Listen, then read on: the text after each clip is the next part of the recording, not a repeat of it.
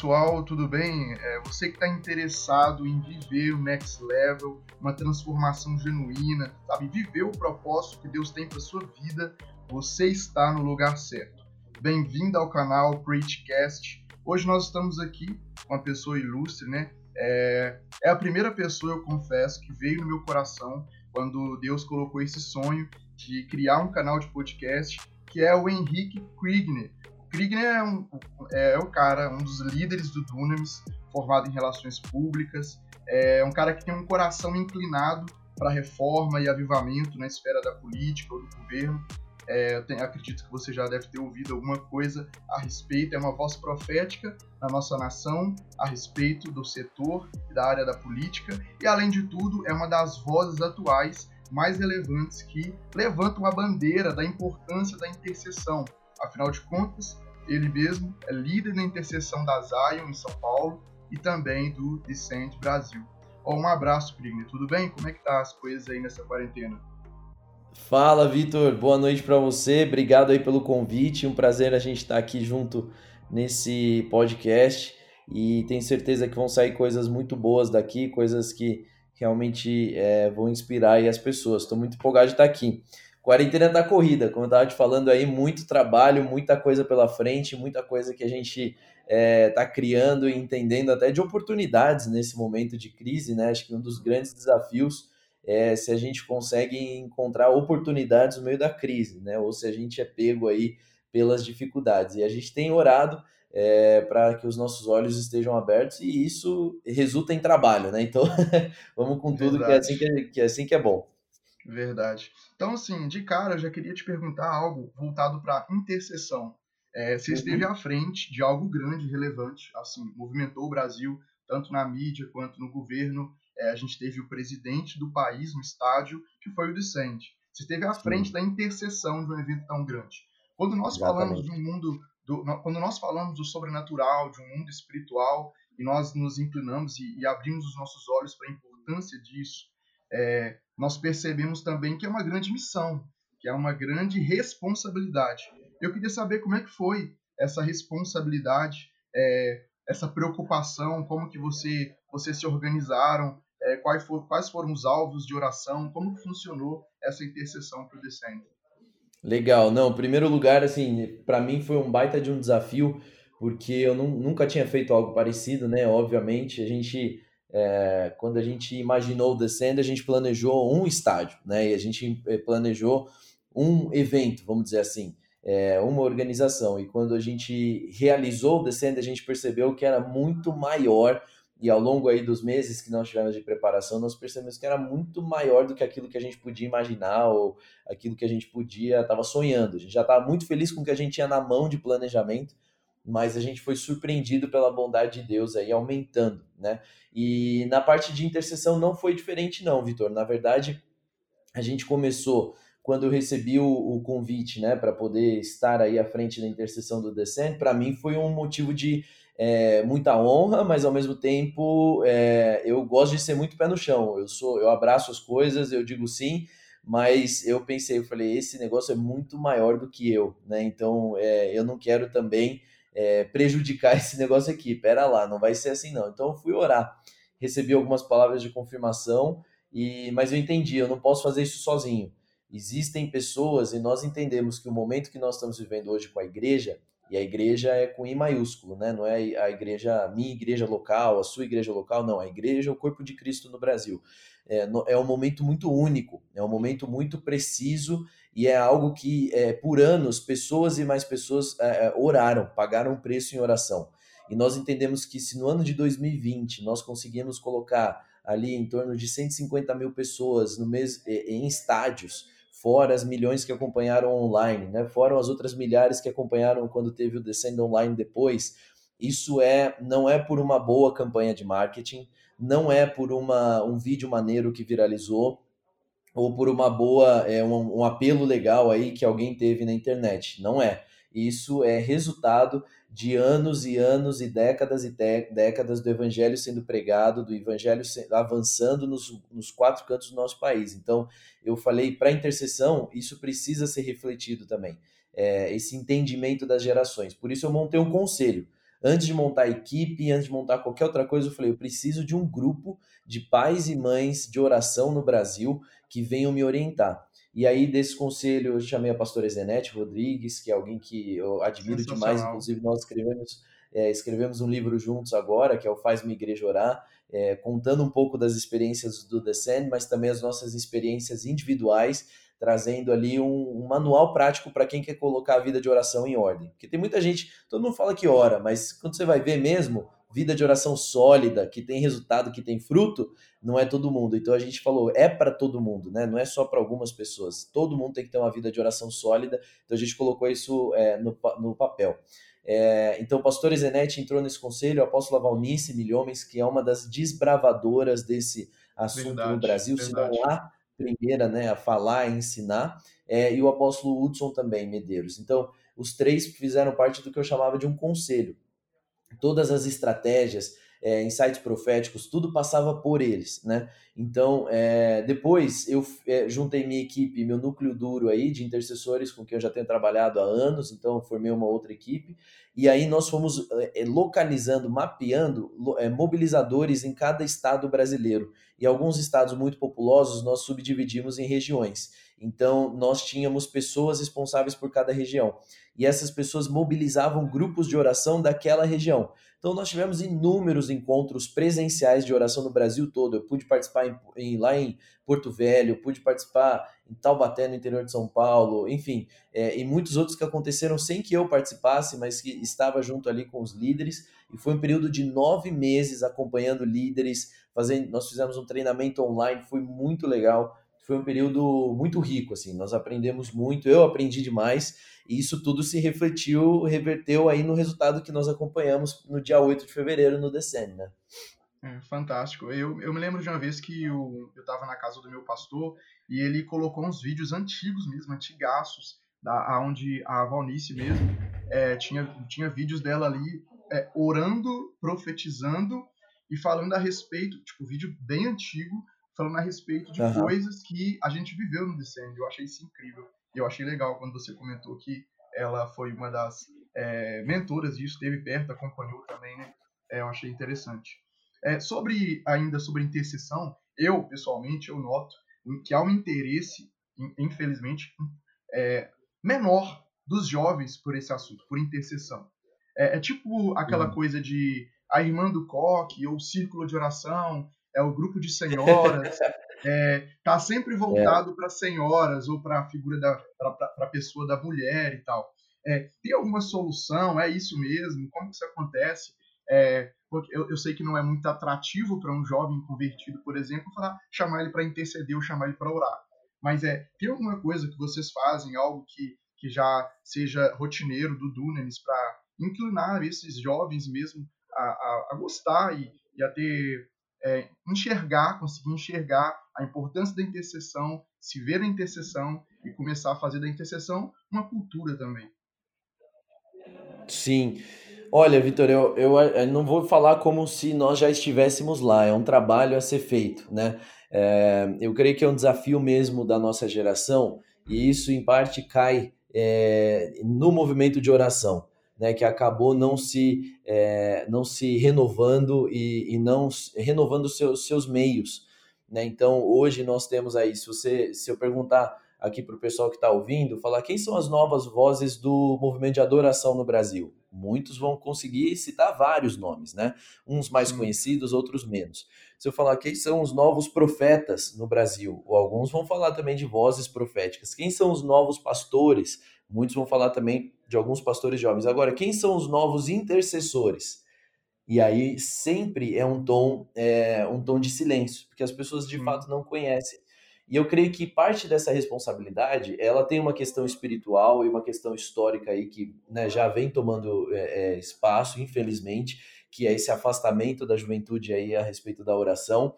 Mas parte dessa responsabilidade precisa ser reconhecida pelo próprio movimento de oração que muitas vezes não tornou as suas reuniões é, atrativas para o jovem, assim como o Ministério de Jovens se reinventou, assim como as Faz igrejas se reinventaram, né? Então é importante isso. Agora, é, o que eu, eu não estou dizendo aqui que, que a reunião de oração tem que ficar criando gelo seco, conferência, fazer aquelas coisas todo mais né, folclóricas assim para atrair, não tem que fazer isso.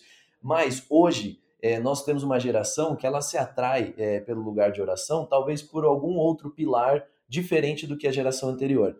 Então, uma das coisas que a gente precisa reforçar muito e que faz sentido, eu sempre falo, né, que nós oramos por três razões. A primeira é porque é bíblico. Então, Jesus nos ensinou a orar. A Bíblia a todo momento fala. Paulo fala, orai sem cessar. Todo momento eh, vai falando sobre isso, a importância da oração. É, a segunda razão pela qual nós oramos é porque a oração é uma expressão de intimidade. Então eu oro, eu, eu, não posso dizer que eu amo alguém ou que eu sou íntimo de alguém que eu nunca converso com essa pessoa, né? Não faz sentido.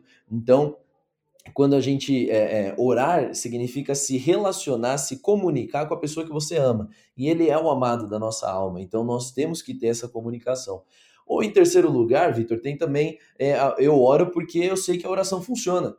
Então, é, é, pode parecer um pouco egoísta e até um certo tom interesseiro, mas essa é a real. É, é, eu oro, tem dia que a gente não vai querer orar. Então você quebrou com a disciplina, você não está afim de orar.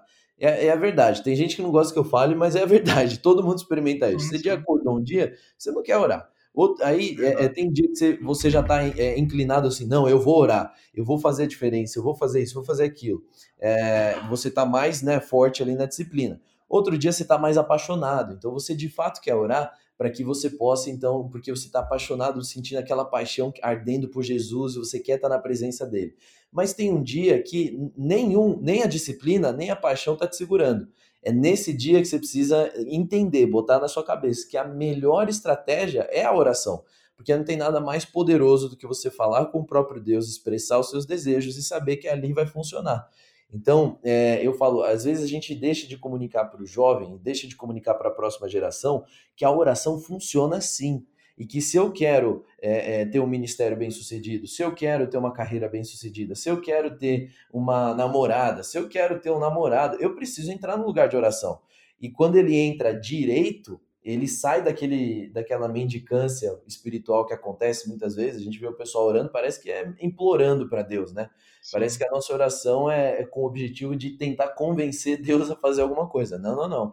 A nossa oração é para que a gente venha se alinhar com a vontade dele. Mas ele escolhe nos ouvir, e ele escolhe contar conosco em parceria, né? Então isso é uma honra, é um privilégio que nós temos. Então quando a gente reforça de que, cara, a intercessão funciona a oração funciona. Então, se é, é, eu sempre brinco, eu falo assim, olha, tem gente que não é o mais não é disciplinado. Tem gente que é, é, não é o mais apaixonado. Então, você não é disciplinado nem apaixonado, mas burro você não é. então, por ser inteligente, você sabe muito bem que a oração é a melhor coisa que você tem que fazer. Então, não tem nenhuma outra tarefa no seu, na sua vida que pode ser mais valiosa do que o lugar de oração.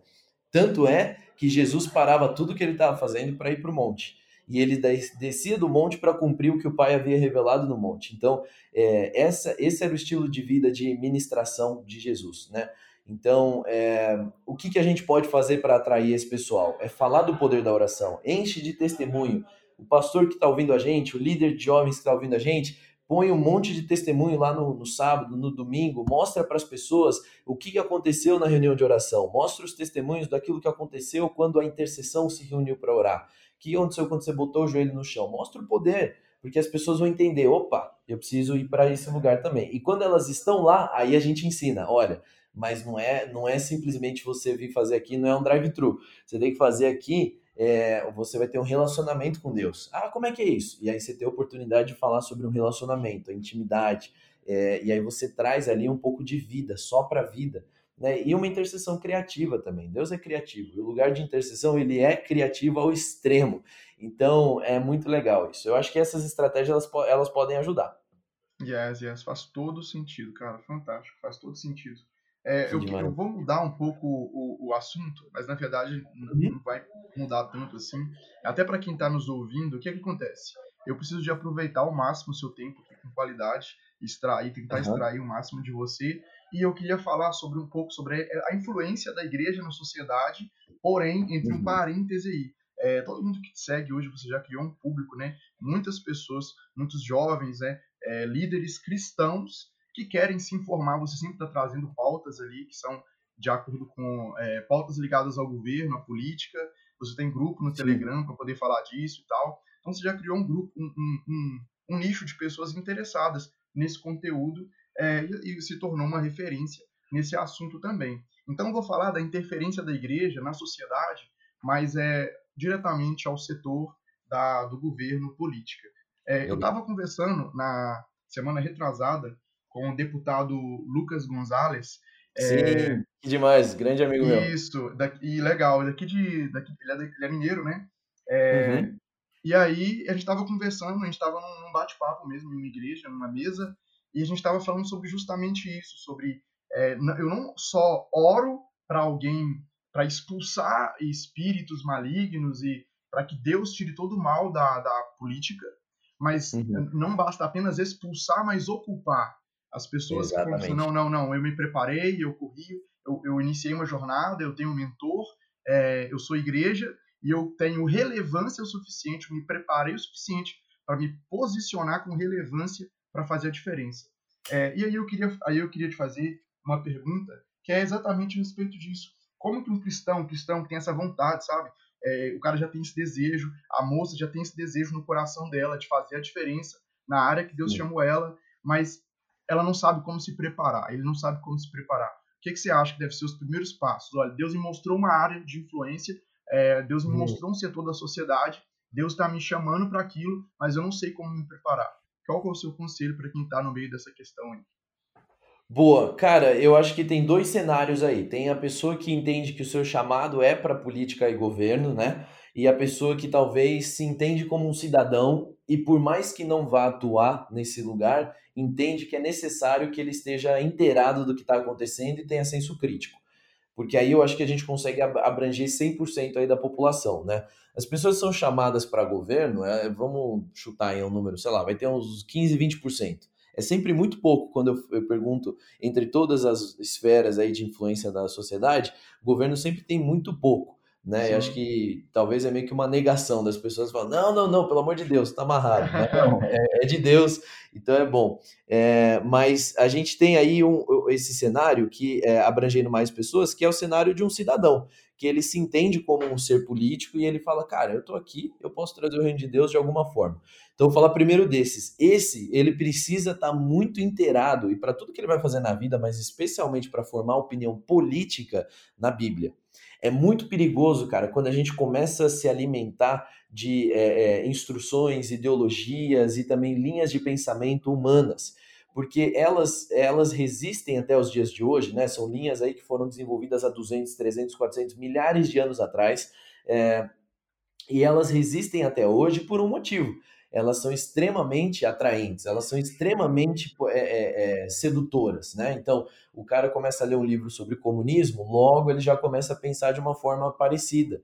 Ele lê agora, então, sobre o socialismo, ele também pensa igual, capitalismo, aí depois ele começa a repensar, liberalismo, aí, então todos os ismos ele começa indo para essas porque ele lê e ele lê os argumentos são pessoas que estão elaborando essa teoria, essa te, né, as ideologias aí há milhares de anos, então é, e centenas de anos em alguns outros casos. Então significa que a gente tem aí, a gente tem é, um potencial muito grande de recrutamento dessas pessoas. Então tem que estudar, tem que estudar, tem que se informar, tem que se informar, mas a fonte principal precisa ser a Bíblia. Por quê? É sabendo uh, os, os valores, os princípios, quais são os, os lugares ali, quais são os parâmetros da palavra de Deus que um cristão consegue entender e discernir o que, que é de Deus, o que, que não é de Deus. Então as pessoas sempre perguntam assim: ah, pode ter cristão de esquerda, pode ter cristão de direita, pode ter cristão isso, pode.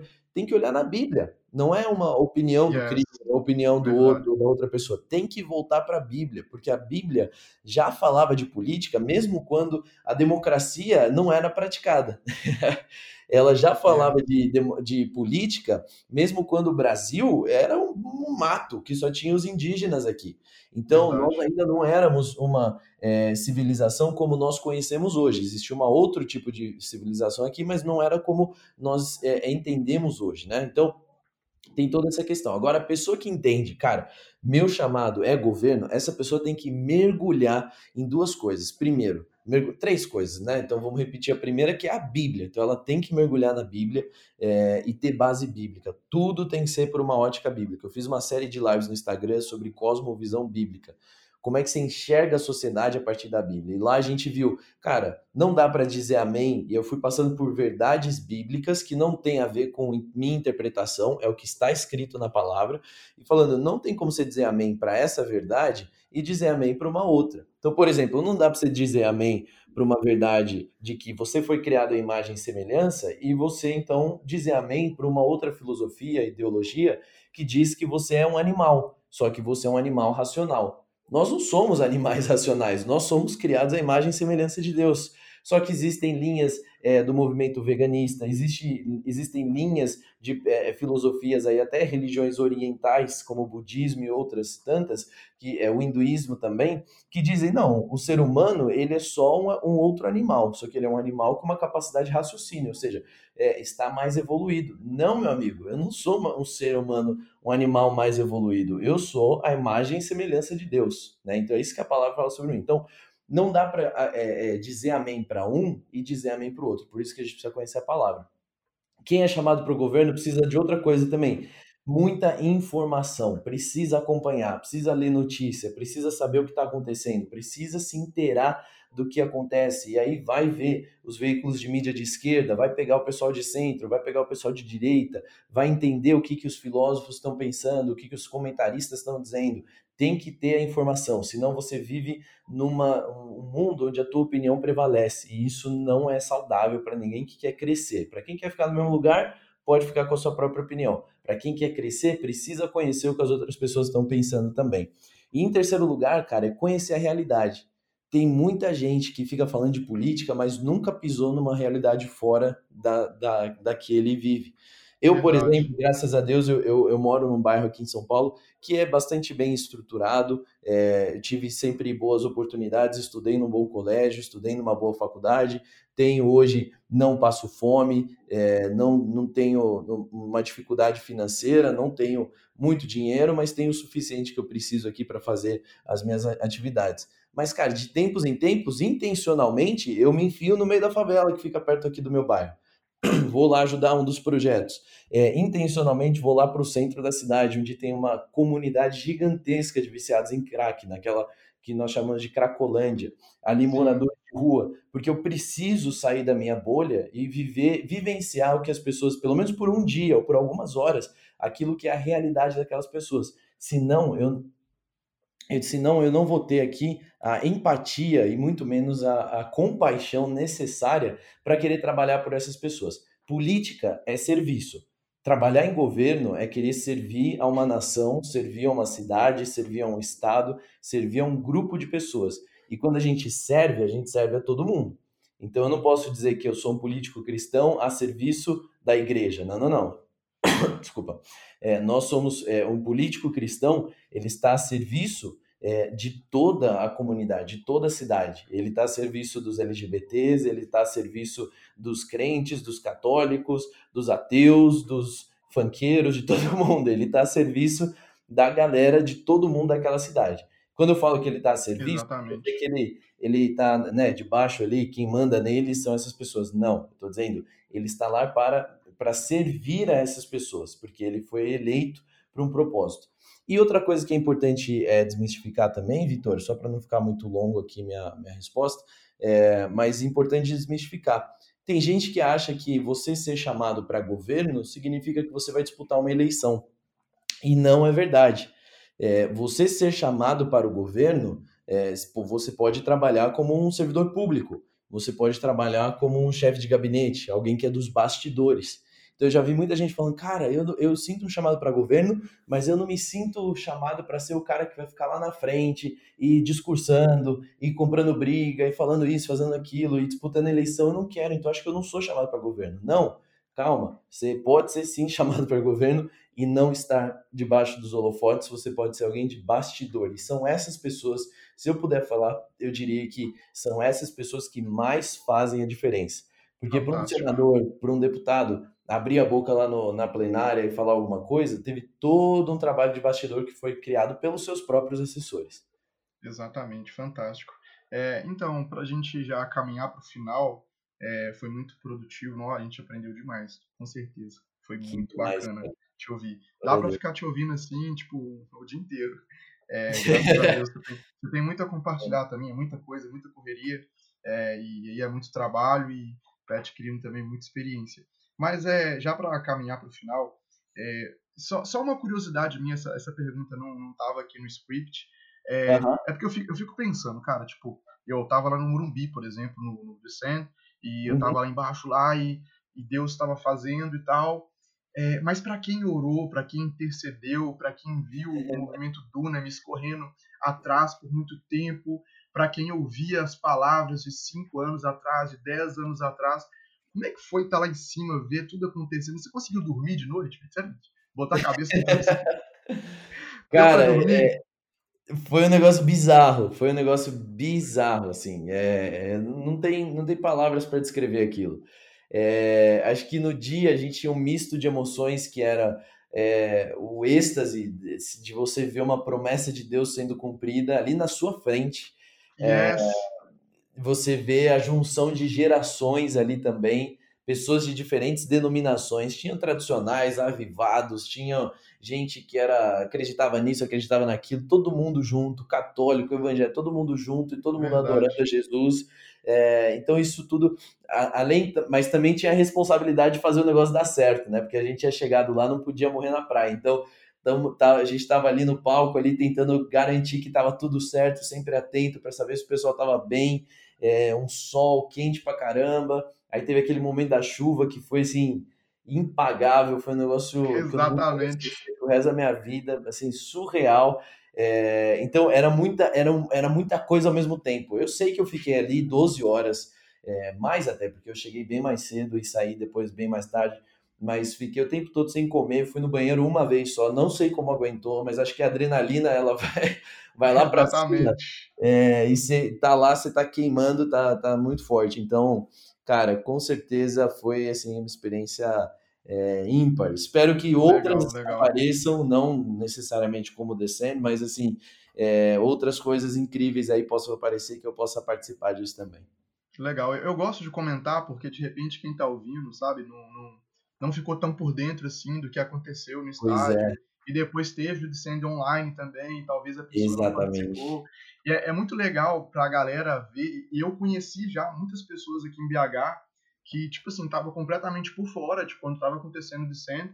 E depois de ter acontecido, a pessoa teve um encontro com Deus, viu o conteúdo e falou assim: ó, eu queria muito estar lá aquele dia, mas né, já passou. Mas é muito bom para as pessoas verem o quanto Deus tem respondido às orações yeah. e às intercessões que já são feitas de décadas atrás e também o quanto Deus tem investido no povo brasileiro. Eu, acho isso muito legal Exatamente. e é por isso que eu gosto de comentar.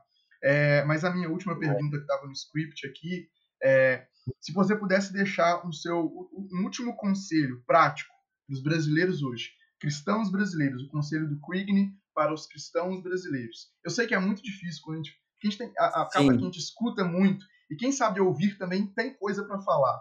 Eu sei que você tem muita coisa para falar, mas sim, eu queria dar um conselho prático. Alguma coisa que quando vocês terminarem de ouvir o podcast aqui, você pode sair, desligar o seu telefone, desligar o seu computador e você pode colocar em prática esse conselho. É, se você tem um conselho prático assim, e depois que você falasse um pouco, é, antes da gente é, despedir do pessoal, é, sobre o livro, uhum. sobre a experiência de escrever o livro, como é que foi essa experiência, e já Legal. falar para o pessoal que nesse curto espaço de tempo aqui que quer te ouvir mais, quer aprender mais, né? Já, já vou logo dizendo que o Queen escreveu um livro recentemente e a gente pode acompanhar esse conteúdo lá. É, e é interessante. Então pode falar sobre o livro também e esse último conselho prático aí. Boa. Cara, acho que o conselho prático, ele pode parecer chavão, mas é transformador. É, leia a Bíblia. Cara, acho que não tem yes. coisa melhor conselho que eu possa dar assim. É, mergulha na Bíblia, mergulha na palavra, vai atrás daquilo que ela está falando, vai atrás daquilo que ela está dizendo, deixa a Bíblia entrar mesmo, te transformar, o Espírito Santo fazer isso através da palavra, porque é a coisa. Se você quer saber se você, o que você está orando é da vontade de Deus, o que você está sonhando é um sonho de Deus, se você. Tudo isso, Hebreus 4 fala que a palavra de Deus ela é mais é mais afiada do que a espada de dois gumes para penetrar na divisão da alma e do espírito. Então, separa o que é a alma do espírito, sai dessa essa bagunça toda. É a palavra de Deus que traz essa separação. Então, é, a gente precisa ter a palavra de Deus, senão a gente vive desequilibrado, né? Então, eu deixaria isso como um conselho, especialmente para aquele que quer é, galgar um caminho na política, que quer trabalhar alguma, ou que quer ser um cidadão mais ativo, leia a palavra de Deus, senão você vai ser uma massa de manobra, assim, precisa estar tá fundado na Bíblia. É, e eu, sobre o livro, cara, foi um prazer, assim, uma coisa muito grande. Eu e o pastor Zé, a gente escreveu isso durante o Descend, um pouquinho, aí a gente até do livro. É, foi uma, um negócio doido, e depois ainda do Descend a gente conseguiu, é, teve que trabalhar um pouquinho mais em algumas coisas, até fazer o lançamento, mas assim, foi um negócio é, sensacional, uma experiência muito boa. Nesse livro a gente fala um pouco sobre como que eu, como que ela, nós fomos despertados para essa questão da intercessão, como que é, a gente organiza a nossa vida de oração, quais são os paradigmas que são chaves para ter uma vida de oração ainda mais é, efetiva, né, ainda mais de resultado. É, então foi realmente uma coisa assim muito, muito, muito gratificante poder escrever esse livro, especialmente com ela, que para mim é uma das pessoas que eu mais é, uma das mulheres de Deus assim no Brasil que eu mais admiro é, e tenho sempre prazer todo dia às 18 horas estou lá acompanhando as lives dela de oração para a gente poder estar é, tá junto, né? Então assim, é, eu fico muito feliz com essa experiência. Fico mais feliz ainda com os testemunhos que a gente está recebendo. Né? Tanto testemunho de gente que está orando, gente que está colocando em prática, e lá tem um entendimento profético sobre o que significa a intercessão no Brasil. Por que, que a intercessão no Brasil é estratégica para as nações? Então a gente fala um pouco disso no livro também. E aí, quem quiser ler, é só entrar lá no meu Instagram, Krigner, ou entrar lá no da pastora Ezenete, que é ezenete.rodrigues é, e aí pode, lá no nosso bio, tem lá um link que você é, é encaminhado aí, tem frete grátis para todo o Brasil. Certo, certo. Cara, então assim, muito obrigado mesmo por ter aberto esse espaço aí no tempo, dado que essa isso, oportunidade prazer. da gente te ouvir, de conversar contigo.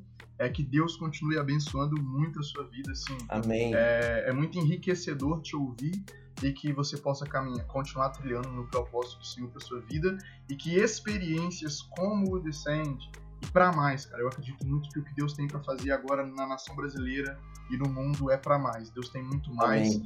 e que Deus possa continuar te colocando, te incluindo nisso e usando você para estar ali movimentando e fazendo e colocando a mão em nome de Jesus. É, glória a Deus pela sua vida, eu agradeço mais uma vez e que esse restante né, de 2020, a gente já está no meio do ano, não deu para aproveitar. Muita gente diz que por causa da pandemia não deu para aproveitar muita coisa, mas Deus também está afiando a igreja. Deus está Muito, afiando. não, e a gente está fazendo. É, é, só dizer sim que ele vai mostrar muita coisa que dá para fazer aí, está sendo muito bom.